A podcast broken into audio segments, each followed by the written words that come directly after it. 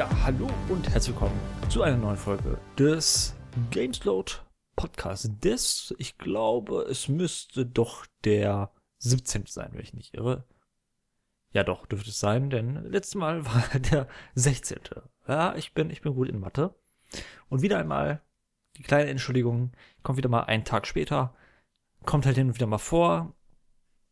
Gestern lag es ein bisschen daran, dass ich zu spät aufgewacht bin, aus irgendeinem Grund. Ich weiß auch nicht warum und dann den ganzen Tag nichts gemacht habe und dann gemerkt habe, oh, ups, äh, ich sollte ja wahrscheinlich die Folge äh, aufnehmen. Deshalb kam am Sonntag nichts und ich muss das Ganze heute aufnehmen und die Folge kommt dann am Montag leider erst raus. Das tut mir leid, aber ich hoffe, das ist, das ist dann keine große äh, weltbewegende Verspätung, würde ich sagen. Gut, kommen wir doch direkt zu den Spielen, die ich die letzten zwei Wochen so konsumiert habe. Und da geht's ja, unter anderem etwas, da gab es etwas, was ich jetzt nicht besprechen möchte. Also das möchte ich äh, auf eine andere Art und Weise behandeln auf diesem Kanal. Deshalb das fällt weg. Äh, eine andere Sache, ein anderes Spiel, das ich aber benennen kann, äh, ist das Spiel Forts. Also F-O-R-T-S. Ich sage immer, ich habe immer die, äh, die Angst, dass ich irgendwie das äh, falsch ausspreche und man sich dann darüber lustig macht, wie ich das denn ausspreche. Ich würde sagen Forts also Festungen äh, zu Deutsch. Und ja, was ist Forts? Forts ist eine. ähm, ich habe übrigens das Gefühl, das könnte tatsächlich die kürzeste Folge mal wieder werden, aber ich sollte es wahrscheinlich nicht im Vorhinein sagen. Ähm, denn heute ist Forts das einzige Spiel. Ich sage immer was anderes. Manchmal sage ich Forts, manchmal sage ich Forts. Egal. Ich sage Forts, weil das einfacher ist, als Deutsch auszusprechen. Ähm, also auf jeden Fall könnte das ein bisschen kurz heute werden, denn ich rede nur über Forts, beziehungsweise vielleicht, oder sehr wahrscheinlich rede ich auch über den äh, DLC des Spiels, äh, Forts Moonshot.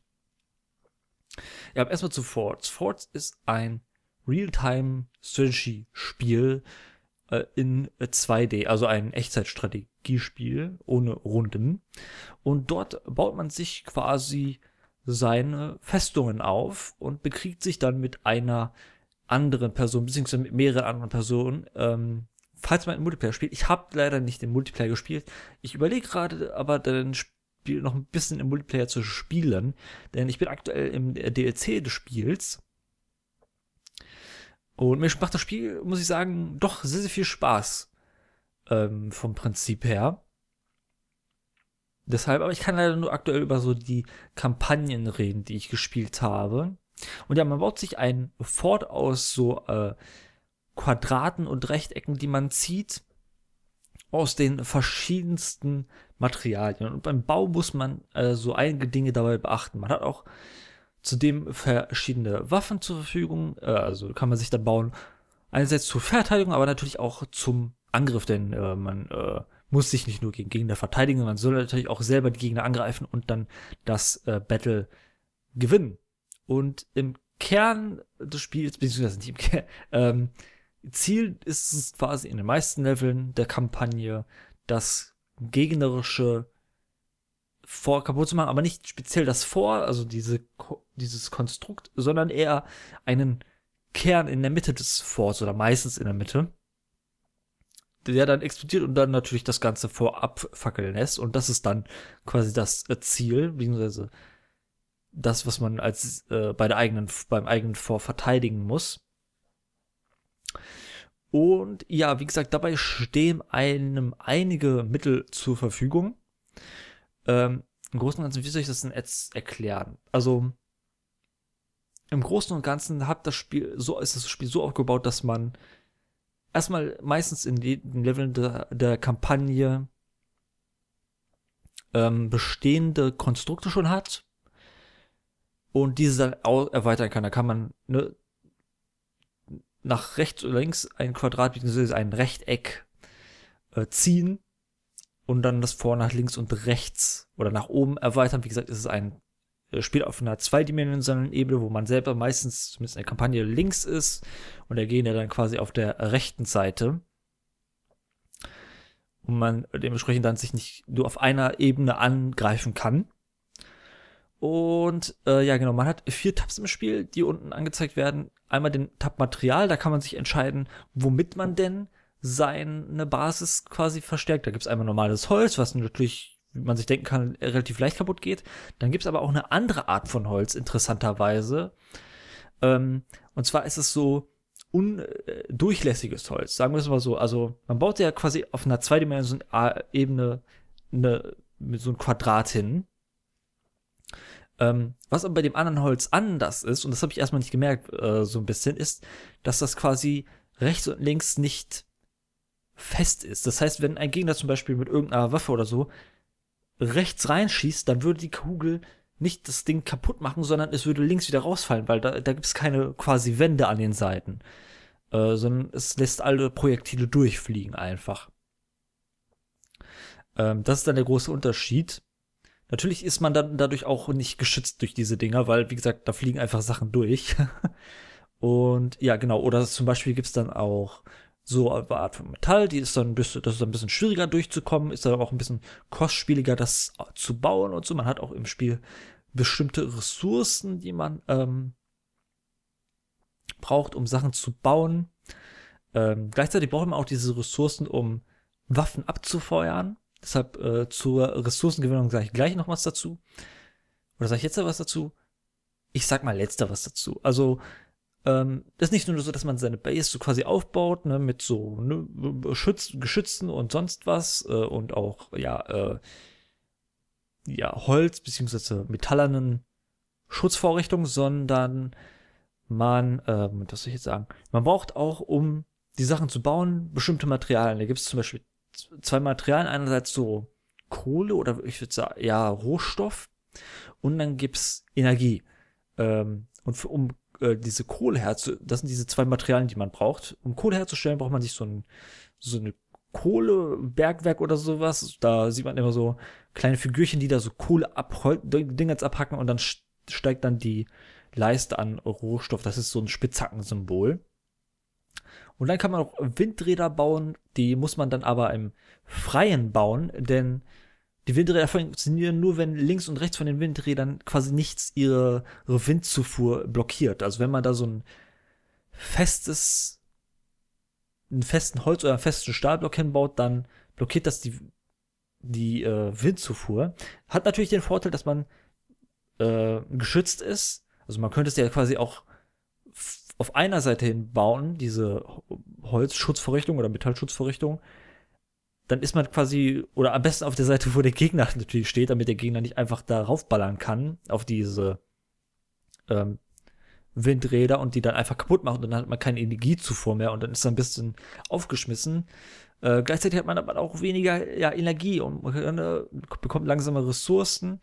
Und diese Ressourcen braucht man unter anderem einerseits, um Sachen zu bauen. Ne? Jede Holzstrebe kostet etwas, jede Metallstrebe kostet etwas aber auch jedes Geschütz zu bauen und jedes Geschütz, von denen es viele unterschiedliche Arten gibt, äh, abzufeuern, kostet auch bestimmte Ressourcen. Das ist dann pro Waffe anders. Oder auch die Art und Weise, wie die Energie verschwendet wird, äh, ist anders, aber auch da gleich noch mal mehr, wenn ich über die Waffen rede. Auf jeden Fall gibt es da mehrere Dinge zu beachten. Also, ne, so welche, ne, die Minen, die sind an festgelegten, mussten man an festgelegten Orten bauen. Während die Windräder äh, kann man ein bisschen dynamischer sein, man muss sie aber am besten irgendwo äh, bauen, wo sie irgendwie Wind bekommen. Man kann auch dann diese, wie gesagt, diese hohlen Holzdinger bauen, wo dann in Wind zufließen kann, aber natürlich sind die dann nicht geschützt quasi. Also da muss man ein bisschen abwägen. Genau, also das sind so Materialien, also wie gesagt Holz, dieses durchsichtige Holz, Metallstreben, dann gibt es aber auch sowas wie Metalltüren, die öffnen sich immer, wenn ein Geschütz kurz davor ist zu feuern auf der eigenen Basis. Auch Seile gibt's, die werden bei bestimmten Arten von Leveln wichtig, was auch interessant ist. Ähm und ja, da, im Grunde genommen sind das alle, die man so im Standardspiel hat. Im DLC kann man, kann ich schon mal sagen, da kommen bestimmte neue Sachen hinzu. Entschuldigung. Oh Gott, das musste mal eben raus. Äh, dann hat man Gerätschaften. Dazu gehören unter anderem dieses Windrad, aber auch diese ähm, Mine, die äh, Kohle abbaut und so Energie, ne, auch was produziert, Rohstoff produziert. Gleichzeitig hat man auch Lager, äh, für die beiden äh, Ressourcen, falls man dann irgendwann seine Kapazität erreicht hat und gemerkt, okay, irgendwie gewinne ich nicht genug und ich verschwinde zu schnell was und es wäre schön, wenn ich da ein bisschen mehr Freiraum hätte, dann kann man dann die eigene Kapazität erweitern. Ähm, und ja, das ist dann, sind dann die Gerätschaften, die man kann, die so ne, pa passiv einem äh, helfen bei der Energiegewinnung. Dann der dritte Tab ist Fortschritt. Und zwar, man muss diese Fortschrittsachen, also man hat Fortschritt und Waffen, ich kann nicht kurz zusammenbauen. Also man hat im Spiel bestimmte Arten von Waffen, unterschiedliche Arten von Waffen. Nicht alle kann man aber direkt bauen, sondern für bestimmte Waffen muss man erstmal bestimmte Gebäude oder Vorrichtungen bauen, um die herzustellen zu können. Ähm, am Anfang hat man, glaube ich, nur die Möglichkeit, ein Geschütz, einen Gunner her zu platzieren und einen Scharfschützen. Dann hat man aber auch noch so eine Art von Flak, so eine Art von äh, äh, Raketensilo. Ähm, und die kann man am Anfang noch nicht bauen und dann auch sowas wie Kanone und am Ende ein Laser im Standardspiel. Die kann man aber alle nicht bauen, sondern man muss dann erstmal so eine Art von Waffenlager bauen. Das dauert auch immer, ähm, pro Ewig habe ich noch nicht gesagt, ähm, eine gewisse Zeit, bis die fertiggestellt sind. Also auch jedes, äh, jede Erweiterung der, des Forts dauert ein bisschen, dauert ein paar Sekunden, während einige Waffen dann auch schon mal so eine Minute alleine brauchen, um aufgebaut zu werden. Und in der Zeit können die natürlich nicht schießen, aber die können beschossen werden. Und dann ist es ganz ehrlich, wenn man dann quasi der Gegner dies, diese diese Waffe, die dann gerade eben erst aufgebaut wird, äh, vorher zerstört. Und dass man groß was machen kann. Ja, auf jeden Fall braucht man dann diese Sachen. Da steht auch immer dabei, okay, wenn du das und das baust, schaltest du die Kanone und den Mörser frei oder so. Ja, und dann Waffen habe ich ja schon angesprochen. Also das sind dann die vier großen Tabs, die, aus denen man einen unterschiedlichen Pool an, an Sachen hat, die man bauen kann, äh, zur Verteidigung wie auch zur, zum Angriff. Das Schöne hier am Spiel ist, dass man auch so ein bisschen auf die, dass es eine gewisse Art von Statik gibt. Also, na, vielleicht ist Statik das schlechte Wort. Also auf jeden Fall, man, wenn man äh, die Basis hat so eine gewisse Art von Physik. Das heißt, damit will ich sagen, dass je nachdem, wie die Basis gebaut ist, bestimmte Last auf bestimmten Streben oder so besteht. Und wenn man klug ist und beziehungsweise den Gegner klug angreift mit seinen Kanonen und Lasern und so, kann man auf bestimmte Schwachstellen sich quasi fokussieren und auf die einpreschen und wenn es gut läuft, dann ist das Gewicht auf bestimmten Streben zu stark, dann brechen die zusammen und wenn man Glück hat, bricht dann quasi das ganze oder nicht Glück an, aber wenn man es klug sich anstellt, dann bricht dann das ganze gegnerische Gebäude in sich zusammen und dabei geht natürlich dann auch der Kern kaputt. Ähm, und so kann man dann auch zum Sieg kommen. Ist mir auch mal passiert, dass ich quasi mein Base gut aufgebaut habe, dachte mir so, alles gut, hab hier meine Vorrichtung, hab hier vor dem Kern so ein paar Metallstreben, damit der Kern so vor direkten Angriffen geschützt ist. Und davor habe ich dann noch so ein paar bestimmte Waffen, äh, ne, so ne, gutes, gutes Sortiment an unterschiedlichen Waffen, damit ich für jede quasi Situation gewappnet bin. Dann habe ich aber nicht so ein bisschen auf die Physik, äh, die, die Struktur meines Gebäudes Gebäudes, meines Forts geachtet. Aber hat er gemerkt, ähm, dass einige Balken ein bisschen rot sind. Und das bedeutet, dass auf den Balken große Last ist. Und äh, gerade wenn die Belastung sehr krass ist, dann fängt das auch rot an zu blinken. Und dann hat der Gegner quasi aus seiner Sicht unten meinen Base angegriffen. Dort sind dann einige Streben kaputt gegangen. Und dann war die Last schon sehr, sehr krass krass auf diesen äh, noch existierenden Streben. Und da muss man erstmal ne, reparieren, dafür muss man R drücken, damit die äh, Streben repariert werden. Und da muss man natürlich auch wieder ein paar wieder neu hinbauen, was auch ein, bisschen, ein paar Sekunden dauert. Und ne, dann hat der Gegner natürlich direkt nach dem ersten Schützen, Schuss einen zweiten Schuss mit irgendeiner anderen Waffe direkt hinterhergesetzt, an ungefähr die gleiche Stelle, wo dann die belasteten Streben nochmal getroffen wurden, kaputt gegangen sind und dann ist mein ganzes Gebäude abgesackt. Ein Gebäude, wo ich erstmal dachte, oh krass, das ist, das ist so gut geschützt, ne? Da kann ja, da kann ja keiner durchkommen, ne? Ja, äh, Fehlanzeige. Äh, das war, das war nicht so gut. Also das ist schön, da muss man ein bisschen drauf achten. Gleichzeitig kann man sagen, es gibt auch unterschiedliche Maps, ähm, äh, die quasi bisschen das Kampfgeschehen beeinflussen. Es ist nicht immer so, dass man quasi ein Gebäude quasi auf der Erde draufbaut und nach oben baut und der Gegner dann quasi ne, ein paar Meter entfernt, ne, rechts im Bildschirm nochmal auch das gleiche macht quasi und man bekriegt sich dann halt eben und Schuss ist.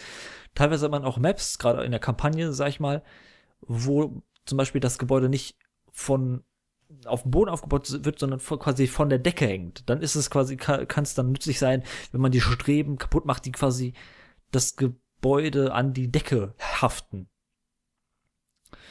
Ähm, und so, das ist dann auch eine, eine Möglichkeit. Dann gibt es aber auch so Sachen, wo das Gebäude quasi, wo die links und rechts Wände sind und die, das Gebäude seitlich an denen hinabhängt wo es auch eine gewisse Streben gibt, die mehr belastet sind als andere und da muss man auch ein bisschen aufpassen. Ähm, und dadurch auch, auch, teilweise hat man so Sachen, wo zum Beispiel, ich habe ja gerade ein paar Waffen erwähnt. Ähm, Geschütze gibt es dann zum Beispiel, das sind so Gunner. Ähm, das ist auch interessant. Jede Waffe hat unterschiedliche Schwächen und Stärken und ist natürlich gegen unterschiedliche Sachen gut. Da gibt es zum Beispiel den Gunner. Der ist an und für sich ziemlich scheiße. Der macht weder gegen Stahl noch gegen stinknormales Holz gut Schaden. Aber hat den Vorteil, dass gewisse Projektile, sagen wir so, ne, Raketen vom Raketensilo oder äh, Kanonen von der Kanone, ähm, die so langsam angeflogen kommen, ähm, die schießt dieser Gunner automatisch ab. Normalerweise ist es nämlich so, falls man mit einer Waffe schießen muss, dann muss man die Waffe anklicken, dann öffnet sich so, so ein, quasi so ein Schussradius Layout. Und da kann man so ein bisschen einstellen, wie man schießen möchte. Ähm, und in welcher Stärke man schießen möchte.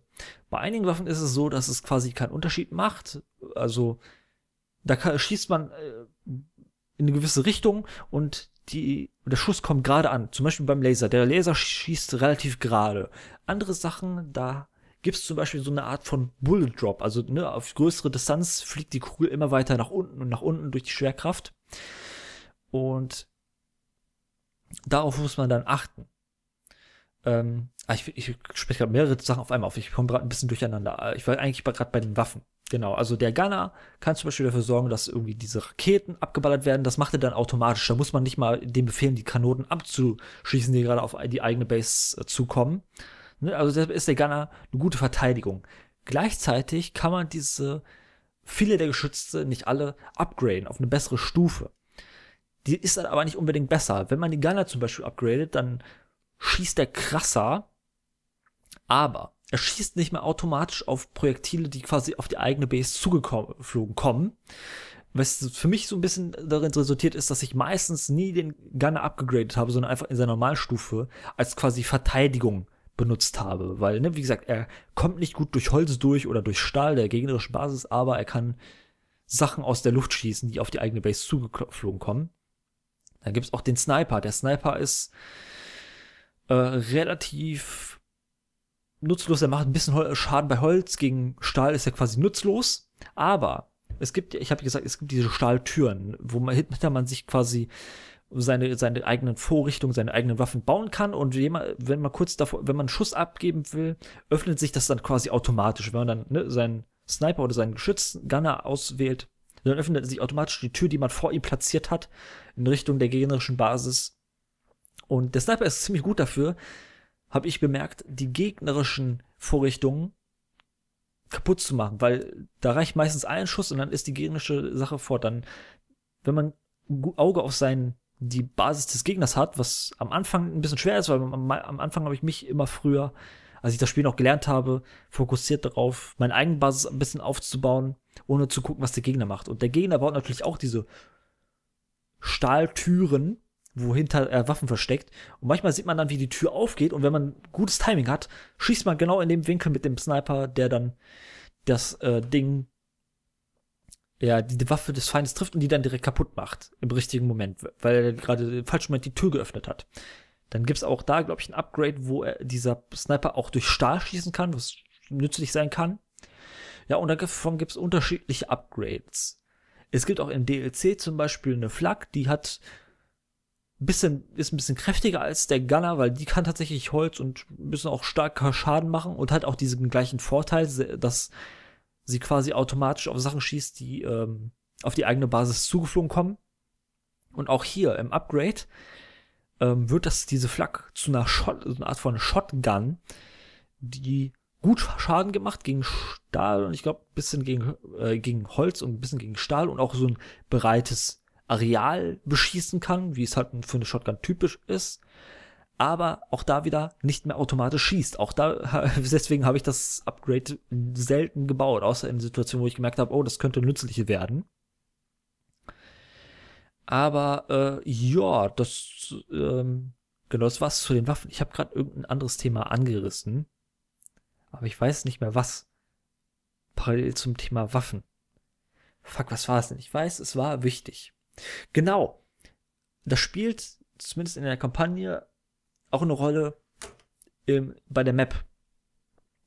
Denn du hast dann zum Beispiel teilweise Sachen, äh, die im Weg stehen. Ne? Da hast du dann zum Beispiel, ne, wo quasi dein Basis auf, der, auf dem Boden gebaut wird und der Gegner seine Basis auch auf dem Boden baut, aber im Hin Mitte, in der Mitte der Arena, quasi zwischen euren Basen, ist dann irgendein Hindernis, was nicht kaputtbar ist.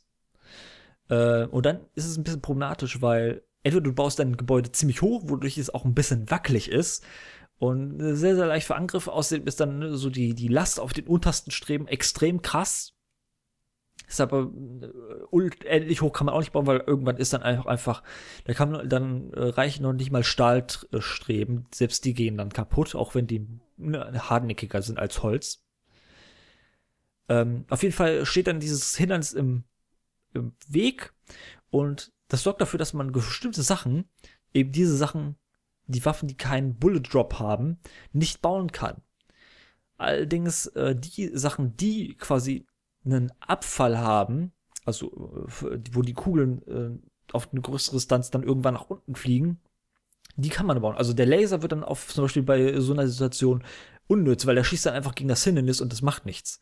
Eine Kanone hingegen, die so einen fetten Schuss absetzt, die kann man dann so einstellen, dass die quasi ne, auf mittlerer, sehr, sehr hoch schießt, aber nur mit halber Stärke, dass die Kugel quasi über das Hindernis fliegt, aber dann auch wieder schon die Flugbahn nach unten geht und dann der, der Gegner getroffen wird. Darauf kann, das ist dann klug in einigen Maps eingebaut, was ich sehr schön finde. Aber auch andere Hindernisse stehen dann äh, hin und wieder mal im Weg oder andere Gegebenheiten des Levels. Ich habe auch gerade Raketensilos erwähnt, die sind auch ganz interessant. Die, die fanden ich, finde ich, sind konzeptionell ganz cool. Ähm, praktisch aber sind die oft ein bisschen Hindernis. Ähm, denn ich habe ja erwähnt, man hat diese Minen, die braucht man für Rohstoffe und die Rohstoffe braucht man teilweise für die Waffen, weil jede Waffe irgendwie eine bestimmte Kost hat äh, pro Schuss an quasi Material, was äh, verschwendet wird. Habe ich auch leider nicht am Anfang verstanden. Und äh, diese Minen äh, kann man an bestimmten vorgegebenen Plätzen bauen. Diese Silos äh, verbrauchen aber den gleichen Platz wie die Minen. Das heißt, wenn man ein Silo bauen will, gibt man quasi einen Minenplatz auf und dadurch hat man, äh, bekommt man weniger Rohstoff pro Sekunde. Was auch ein Problem ist was man, äh, worauf man achten muss. Aber gleichzeitig ist bei den Silos irgendwie cool, die schießen äh, quasi einen Raketenschwarm auf den Gegner, aber man kann ein Silo alleine braucht nicht, reicht nicht, denn man braucht auch einen Sniper. Der Sniper ist quasi dafür da, um einen Punkt der gegnerischen Basis für das Raketensilo zu markieren, wo dann die Raketen hinfliegen. Ne, auch da muss man aufpassen, denn wenn dann quasi der, der Gegner den Sniper weg ballert, dann ist das Silo unnütz, weil das Silo kann, kann keine Ziele empfangen. Äh, was ein bisschen das schwierig macht. Und ich habe auch schon erwähnt, ein anderes taktisches Element, was dazu kommt, ich habe es schon erwähnt, ne, man muss achten, welches Material man baut. Ne? Nicht, Stahl ist nicht immer das beste ähm, äh, Ding, um, äh, was man bauen sollte. Ähm, äh, die Rohstoffe und sowas, die man im Acht haben muss und so wie man äh, seine quasi seine seine äh, Minen und seine Windräder platziert, also seine Energieversorgung, dass die, der Gegner sie auch nicht quasi kaputt. Sorry, nochmal. Irgendwas habe ich heute gegessen, dass ich ein bisschen rülpsen muss. Also ein bisschen auch darauf aufpassen, dass der Gegner seine, die eigene Energiezufuhr nicht abkappen kann und dass man dann quasi dumm dasteht, weil die Waffen, die man hat, dann keine Energie haben, um abgefeuert zu werden. Gleichzeitig habe ich ja gesagt, braucht jede Waffe eine bestimmte Anzahl an Rohstoff bzw. Energie vom Windrad. Ähm, was mir leider nicht vom Spiel erklärt wurde. Auch leider nicht in der Kampagne, was ein bisschen schade ist. Auf die gehe ich gleich noch mal ein. Was ich ein bisschen blöd finde. Also, ich habe dann mich dann teilweise gewundert, warum ich, wenn ich, warum ich dann die Kanone auswähle und auf Schießen drücke, aber nicht geschossen wird. Und dann habe ich erst später gemerkt, oh, die Kanone braucht irgendwie, keine Ahnung, 100 äh, Rohstoff und 2000 Energie. Und ich habe gerade, mir mangelt es gerade an Energie. Und dann merke ich, oh, krass, ich bekomme nicht schnell genug Energie durch die Windräder. Ich brauche mehr Windräder. Beziehungsweise muss die Windräder upgraden, ähm, um besser, mehr Energie zu bekommen. Weil sonst habe ich ne, so einen Engpass, sagen wir mal. Und das ist dann das Problem, warum ich schlecht dastehe. Auch beim Laser habe ich mich verwundert. Der Laser, der braucht nicht ähm, so eine feste Menge an, an Material, sondern er braucht, glaube ich, irgendwie 1000 Rohstoff und 5000 Energie maximal. Aber er kann auch mit weniger schießen, aber dann hört er frühzeitig auf. Da habe ich mich teilweise gewundert, warum ich wenn ich die Laser benutze, aktiviere, kurz ein Laserstrahl kommt und dann wieder aufhört. Und dachte so, hä, letztes Mal war der Laser doch länger da. Bis ich dann irgendwann gecheckt habe, ah, okay, ich bin gerade, mir sind die Ressourcen für den Laser ausgegangen, um den Laser abzufeuern. Ah, okay. Na gut, und äh, das ist auch sowas, auch da muss man drauf achten und deshalb, ich habe hab schon gemerkt, es gibt viele schöne taktische Komponenten, die so ineinander greifen, auf die man achten muss äh, beim Bau seines Force. Ähm, ja. Und wie gesagt, ich habe nicht viel Multiplayer gespielt, was interessant ist. Ähm, ich habe das Spiel, kenne das Spiel nämlich schon seit einigen Jahren. Ich glaube, das ist 2017 rausgekommen oder so. Oder viel früher schon? Ich weiß gerade nicht. Und ich habe es früher immer bei bestimmten YouTubern geguckt, die halt äh, gegenseitig gebettelt haben. Habe aber selber noch nicht, wie gesagt, im Multiplayer reingeschaut. Ich würde es aber gerne machen, auch wenn ich Angst habe, dass ich dann auf Pros treffe, die mich einfach, die einfach die Mega-Taktiken haben und wissen, was man am wie man am schnellsten bestimmte Waffen hinbaut äh, ähm, und mich dann irgendwie mit einem Schuss dann wegmachen, weil sie wissen, wo sie hinschießen müssen, damit meine Base direkt kaputt geht. Äh, aber ja gut, ich habe dann halt quasi die Kampagne gespielt gegen die KI, über die ich jetzt ein bisschen reden möchte noch. Und dann vielleicht noch über den DLC. Und ja, die Kampagne dreht sich so quasi um drei Supermächte, die sich gegenseitig bekriegen äh, wo man dann nach und nach jede einzelne der drei Supermächte, die so ein bisschen nicht direkt, ähm, wo nicht direkt angesprochen wird, dass es die drei echten Supermächte sind, aber das wird sehr stark impliziert. Und ja, das ist dann lustig aufgemacht, aber die Story spielt keine große Rolle, denn in den, ich glaube, sagen wir mal, drei Kapiteln des Spiels ähm, gibt es immer pro Kapitelende eine Cutscene quasi und dann am Ende nochmal. Und that's it. Und viel Story gibt's dann nicht, ähm, bis auf immer wenn man so quasi so ein, eine Runde startet, ein Level startet, gibt's so einen kleinen Einführungssatz, von, wo sich die dann so ein bisschen ein paar Sprüche aneinander klatschen. Ist ein bisschen lustig aufgemacht und ein bisschen cute vom Artstyle her, aber ja, die Story ist dann nicht so das Interessante. Eher so wie die aufgebaut ist. Man hat so quasi mehrere Kapitel, wie ich bereits gesagt habe, wo man die so in mehrere Unterbereiche aufgeteilt sind.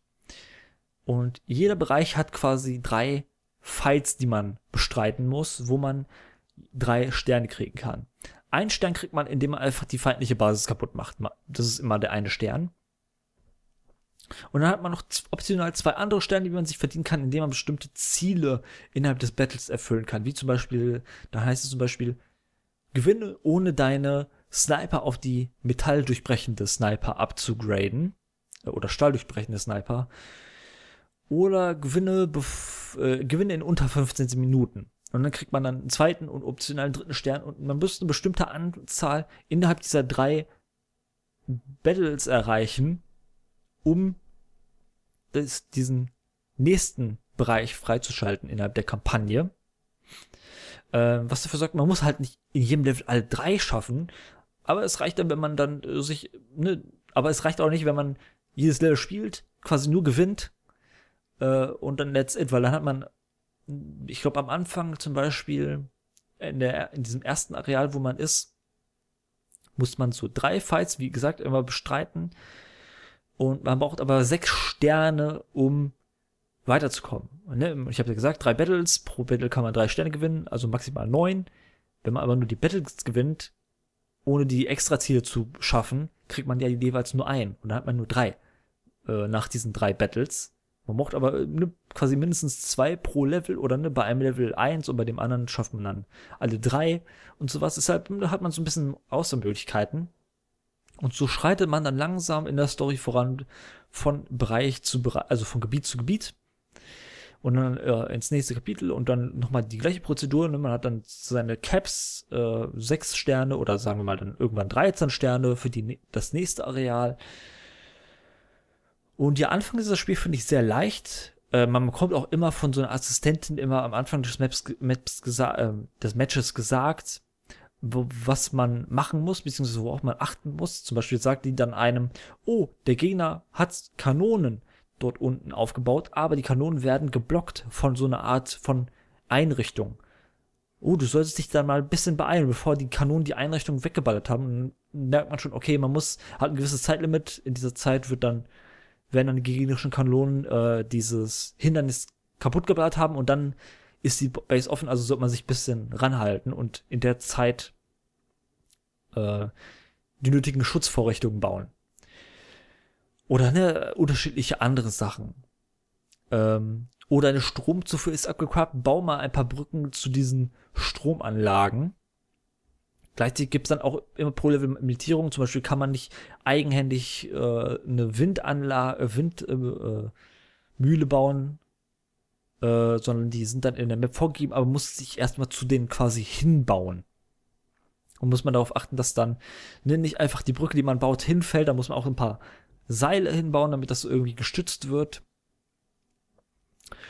Und ja, aber im Großen und Ganzen ist es gerade anfangs ziemlich leicht und nimmt dann später so ein bisschen an Schwierigkeit zu.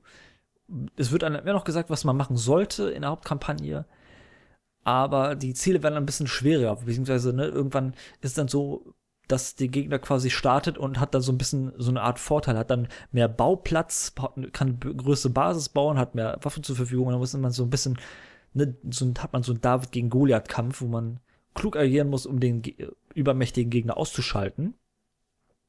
Also, und gerade, muss ich sagen, tatsächlich die letzte Mission des Hauptspiels, die fand ich doch tatsächlich ziemlich schwierig. Da habe ich irgendwie so eine Stunde oder zwei dran gesessen, bis ich gemerkt habe, oh, so und so verschaffe ich das dann. Ähm, das ist so ein Extremfall. Aber alles in allem würde ich sagen, dass die Kampagne ist so ein bisschen eigentlich eher so eine Art von zehnstündiges Tutorial für das richtige Spiel und das hilft einem dann, wenn man dann richtig in den Multiplayer einsteigt. Was ein bisschen schade ist, ist, dass das Spiel einem leider nicht alles innerhalb dieses Kampagnen-Tutorials erklärt. Zum Beispiel wusste ich, dadurch, dass ich ein paar YouTuber geschaut habe, die das Spiel so online gespielt haben, dass man Waffen der gleichen Art quasi durch Tastenbelegung gruppieren kann. Und dann drückt man, muss man nicht die, die Maus die einzelnen Waffen äh, auswählen und dann feuern und dann auswählen und dann feuern, sondern man kann Steuerung drücken und dann eins und dann und dann mehrere, also man kann Steuerung drücken, mehrere Waffen auswählen des gleichen Typens, ich glaube drei an der Zahl, und dann Steuerung eins drücken und dann sind die auf die Taste eins belegt. Und wenn man dann auf der Tastatur eins drückt, dann wählt man direkt alle drei ausgewählten Waffen des gleichen Typus aus und kann mit denen gleichzeitig schießen. Ähm, das musste ich mir ergoogeln, weil es mir das Spiel nicht gesagt hat. Auch wusste ich, dass man irgendwie nicht immer quasi die Schussbahn des, der einzelnen Waffen einstellen muss, man irgendwie quasi eine Taste drücken kann, wodurch die Waffe immer quasi die gleiche Art von Schuss abgibt, die man vorher eingestellt hat. Das ist dann ein bisschen nervig, zum Beispiel, wenn man einen Mörser hat und dann Mörser muss man gucken, da fliegt die Kugel ja sehr, sehr hoch, fliegt dann aber irgendwann steil wieder herunter. Und da ist es dann schwierig, so ein bisschen mit der Stärke des Schusses oder auch die, der Schussbahn so ein bisschen auszutarieren und das dann jedes Mal aufs Neue quasi einzugeben. Da kann man auch quasi E drücken und dann macht es automatisch einen Schuss. Dann hat man, kann man irgendwie so, ne, seine, wenn man es später drauf hat, seine Waffen auf 1, 2 und 3 und so auswählt. Dann drückt man 1, drückt E, damit die Waffe den vorgegebenen Schuss ausgibt. Dann hat man es so ein bisschen drauf. Wie gesagt, ist ein bisschen schade, dass man diese Tastenkombinationen nicht vom Spiel gesagt bekommt. Ich musste mir das ein bisschen ergoogeln, weil ich halt wusste, dass die existieren, aber nicht wusste, wie das geht. hätte mir das Spiel, hätte ich nicht diese YouTube-Videos damals geschaut und heute immer noch so ein bisschen, dann wüsste ich nicht von diesen Tastenkombinationen und hätte auch, hätte auch nicht gedacht, dass man das machen kann. Fand ich ein bisschen schade. Aber so viel zum Hauptspiel. Wie gesagt, ich finde, das hat schöne Tiefe, ein paar äh, gewisse Sachen, die man halt beachten muss bei seiner Strategie. Und ja, äh, äh, keine quasi alles, äh, keine Allround-Taktik zum Gewinn, sondern muss immer ein bisschen achten, was ist stark gegen was und wie, welche Taktik kann in gewissen Situationen weiterhelfen. Und das Ganze wird ein bisschen erweitert durch den DLC, der irgendwann erschienen ist, der Moonshot DLC. Der bringt einerseits neue Inhalte, nämlich bei Material, ne, wo es vor Holz und dieses durchschussige Holz, Stahl und Stahltüren gab, beziehungsweise auch Seile, ähm, falls man irgendwie so ein vorhat, von, was von der Decke hängt. Ähm, gibt es jetzt auch zum Beispiel einen Teleporter, wo man quasi sich zwei Portale bauen kann und in, wenn dann ne, in den einen ne, kann man zum Beispiel den Gegner austricksen, indem man irgendwo versteckten Portalen baut. Wenn der Gegner dann dahin schießt, kann man noch ein zweites Portal bauen und dann fliegt die Kugel quasi projiziert wieder zurück. Ich habe auch noch was aus dem Hausspiel erwähnt, nämlich so ein quasi so ein Ding gegen Laser. Das ist zwar schwach gegen Projektile, ähm, aber damit können Laser reflektiert werden, also quasi auf die gegnerische Basis zurück. Wollte ich nur kurz erwähnt haben. Ist aber auch nicht so wichtig. Ich muss jetzt nicht alles, dieses Gerät erwähnen. Äh, bei den Geräten gab es zum Beispiel so ein Reparaturgerät, wo man nicht immer quasi, wenn irgendein äh, Gerät angeschossen wurde oder irgendein Teil des, des der Basis angeschossen wurde, ähm, immer auf R drücken muss, sondern das quasi automatisch repariert wird, was sehr hilfreich sein kann. Auch wenn dieses Ding auch ein bisschen Platz verbraucht. Äh, das repariert dann so einen bestimmten Radius, was schön ist und äh, gleichzeitig neue Fortschrittseinrichtungen, die natürlich verwendet werden für neue Waffen. Und da gibt es ein paar schöne neue Dinger, die dazu gekommen sind. Beispielsweise so einen anderen Laser, der nicht so stark ist, der man aber dafür früher bauen kann, weil der halt nicht so ressourcenfressend ist. Ähm, oder eine, so eine Art von, ah, was gab's denn dort noch alles? Da gab es so einige Waffen, da hinzugekommen sind. Wie gesagt, eine Flak gab's, so eine Art von Rakete, gab es, die man verbessern konnte, die so Elektronik ausschalten kann. Ja, und so ein bisschen mehr was. Und gleichzeitig gibt es auch eine neue Kampagne. Und die Kampagne, muss ich ehrlich gesagt sagen, gefällt mir ein bisschen besser als die Kampagne des Hauptspiels. Zum aktuellen Zeitpunkt, wie gesagt, mit der Hauptkampagne bin ich durch, mit der Kampagne aus dem DLC bin ich noch nicht durch, da bin ich aber schon über die Hälfte, würde ich sagen. Aber da gab es, glaube ich, nicht mehrere Kapitel, sondern ein Kapitel, aber das hat dann ist ein bisschen gefüllter als die Kapitel in äh, dem Hauptspiel.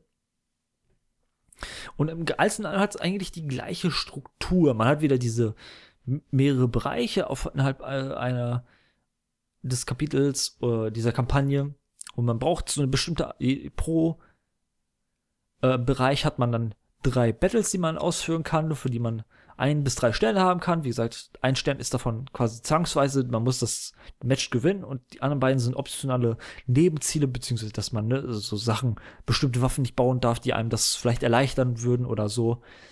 Ähm, dann kriegt man halt unterschiedliche Sterne und ab einer gewissen Anzahl von Sternen schaltet man das neue Gebiet frei. Das ist alles in einem gleich. Dazu gibt es aber auch noch immer einen Trainingsbereich, beziehungsweise pro Areal wird einem immer eine neue Mechanik beigebracht ähm, beziehungsweise wo allem auch die, teilweise die neuen Waffen vorgestellt werden. In dem zweiten Bereich dieser Kampagne gab es zum Beispiel, wurden zum Beispiel Portale eingeführt, äh, die innerhalb der Map platziert sind, wo man äh, beigebracht bekommen hat, so hier, ja, hier gibt es Portale, da kann man durchschießen und die kommen dann an der anderen Ende des Portals weiter äh, wieder heraus oder im dritten Kapitel wurde einem dann beigebracht, dass man diese Portale auch dann selber bauen kann und das wird dann quasi die Thematik des dritten Be Bereichs, also des dritten Gebiets im, in der Kampagne. Sorry nochmal. Ich weiß echt nicht, was heute los ist bei mir, ey. Und Scheiß. Äh, genau, also dieser Trainingsbereich ist einerseits nett, auch da, da gibt es auch zum Beispiel beim Anfang einen, wo man so schon mal die bisschen die Waffen austesten kann. Man schaltet auch pro, äh, während der Kampagne neue Waffen frei. Äh, Im Gegensatz zur Hauptkampagne, wo einem quasi von Anfang an, glaube ich, alle Waffen mehr oder weniger zur Verfügung stehen. Beziehungsweise, glaube ich, ja, ich, nee, ich glaube, da gab es auch Sachen, die erstmal für die späteren Level quasi begrenzt waren. Aber ja, gut. Und ähm, hier, ich, ich merke irgendwie, dass dieser DLC entwickelt wurde für Leute, die sich schon mit dem Hausspiel auskennen und die das ein bisschen schwerer haben wollen, weil gefühlt sind die Level hier schwerer. Liegt einerseits daran, dass einem nicht wie in der Hauptkampagne gesagt wird, was man pro Level machen sollte und man ein bisschen ja, geführt wird, sondern auch, äh, weil immer eine, best eine bestimmte Gewinntaktik quasi von einem vorausgesetzt wird und man nicht immer weiß, was genau diese Winning-Taktik ist. Da hatte ich zum Beispiel in den ersten ein oder zwei Leveln Probleme mit, weil ich irgendwie gemerkt habe, okay, oh, hier ist das Problem des Levels und äh, gut, wie komme ich hier gegen den Gegner an? Oh, was will das Spiel von mir gerade? Wie komme ich weiter? Oh Gott, der Gegner zerfickt mich gerade ja. Und dann habe ich gemerkt, okay, die wollen von mir, dass ich das und das Gebäude baue, um so und so quasi, oder die und die Vorrichtung, um so und so weiterzukommen, beziehungsweise zu überleben. Ähm, das ist dann ein bisschen blöd, dass es quasi immer diese eine Taktik gefühlt gibt, wo man, womit man äh, im Level gewinnen kann. Gleichzeitig gefällt mir es aber, dass es so ein bisschen schwerer ist, äh, nochmal, und dass ich ein bisschen wirklich äh, äh, Hirnschmalz aufwenden muss, um zu wissen, okay, hier ist gerade das Problem und so muss ich quasi bauen. Ne, hier muss ich dann quasi äh, erstmal weniger mich auf die Waffen konzentrieren, und, sondern eher am besten darauf fokussieren, dass meine Base erstmal standhaft und äh, schusssicher ist bevor ich mich gegen den Gegner äh, anwende und danach kann ich irgendwie langsam anfangen, die Waffen zu bauen. Oder so was weiß ich was. Und gerade durch die neuen Waffen kommt, finde ich, noch mal eine mehr taktische Tiefe rein, weil wie gesagt, ähm, die Waffen canceln sich so ein bisschen so oder so schon gegenseitig aus, je nachdem, was die Waffe kann. Und dadurch, dass es noch mehr Waffen dazugekommen sind, mit noch mal neuen Fähigkeiten und Nutzen, äh, gibt es jetzt mehrere quasi Kombinationsmöglichkeiten und mehr Dinge, auf die man achten muss. Und das erhöht natürlich automatisch die taktische Tiefe. Äh, und ja, und deshalb, deshalb muss ich sagen, gefällt mir diese Zusatzkampagne, also ein, hauptsächlich wegen den neuen coolen Waffen, äh, die mir ganz gut gefallen. Weil äh, ich würde sagen, das Hauptsortiment an Waffen aus dem Hauptspiel ist leider ein bisschen zu mau. Da finde ich schon gut, äh, also der Haupt, dieser DLC ist fast schon so ein bisschen notwendig, damit das Spiel genug Auswahlmöglichkeiten hat, um so eine gewisse Tiefe zu haben. Könnte man an dieser Stelle kritisieren. Gleichzeitig muss ich sagen, es ist, ich glaube, äh, von Haus aus ist, glaube ich, ein 15-Euro-Spiel, was ich im Angebot für unter 10 bekommen habe und auch den DLC habe ich für unter 5 Euro bekommen im Angebot. Also teuer ist das Spiel nicht. Äh, davon hat man halt so eine nette Hauptkampagne mit, ich glaube, zu zehn Stunden habe ich gebraucht und eine Nebenkampagne, die aktuell, glaube ich, auch schon so drei, vier Stunden ich gespielt habe und die auch noch so ein, zwei gehen wird. Oder drei oder vier sogar schon. Also auch nicht gerade kurz ist. Und da hat man schon so seinen gewissen Spaß mit. Und gleichzeitig hat es auch Multiplayer, in dem man sich wahrscheinlich auch reinfuchsen kann. Ich habe auch schon gemerkt, es gibt auch so eine Art von Map-Editor, da kann man seine eigenen Maps bauen. Äh, gegen die man, wo man dann gegen Gegner antreten kann und sowas. All das habe ich leider nicht mehr angeschaut, aber ich hab, kann hier schon zumindest mal ähm, über die Kampagnen des Spiels reden und die haben mir durchaus gut gefallen, genauso wie quasi dieses Grundspielprinzip des Spiels. Und ja, vielleicht gibt's dann in der nächsten Folge so ein kleines Update zum äh, Spiel, wie ich das so finde. Aber aktuell ist das so mein Eindruck. Also das Spiel gefällt mir doch echt sehr, sehr gut. Mag das irgendwie ganz gerne. Für, für ein paar schnelle Runden nebenbei halt, ne? Auf jeden Fall. Gott, da war ich, da ist meine Stimme kurz beim Husten gebrochen. Ähm, auf jeden Fall, das war's tatsächlich von dieser Folge. Es ist ja knapp die kürzeste Folge mit etwas über 40 Minuten. Aber gut, so ist es halt. Heute gab es halt nur ein Spiel. Wie es in der nächsten Folge aussehen wird, das weiß ich aktuell noch nicht. Da müssen wir erst einmal schauen. Aber wie gesagt, das war es erstmal für diese Folge. Und ja, ohne große Worte zu verlieren, würde ich sagen, äh, wir sehen uns dann in der nächsten Woche, äh, in der nächsten Woche, sorry, in der nächsten Folge in zwei Wochen wieder. Ähm, die dann vielleicht ein bisschen länger sein wird. Mal schauen, was es dazu äh, fürs Thema gibt, die auch dann hoffentlich mal wieder pünktlich am Sonntag erscheinen und nicht wieder am Montag. Wie gesagt, tut mir leid, passiert halt hin und wieder mal. Ja, auf jeden Fall, das war's und ja, bis zum nächsten Mal. Haut rein.